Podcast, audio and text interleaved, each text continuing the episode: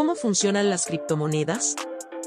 Las criptomonedas funcionan mediante un sistema descentralizado, en el que las transacciones se realizan a través de una red de usuarios, sin la necesidad de un intermediario como un banco o una autoridad central.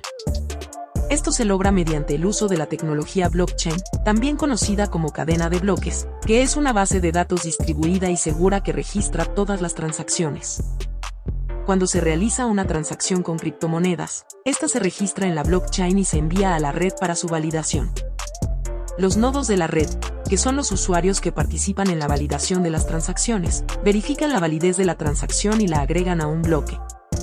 Este bloque se agrega a la cadena de bloques, y una vez que se confirma la transacción, se completa y se agrega a la cadena de bloques de forma permanente. La criptografía es un componente clave en el funcionamiento de las criptomonedas, ya que se utiliza para asegurar las transacciones y garantizar la privacidad de los usuarios.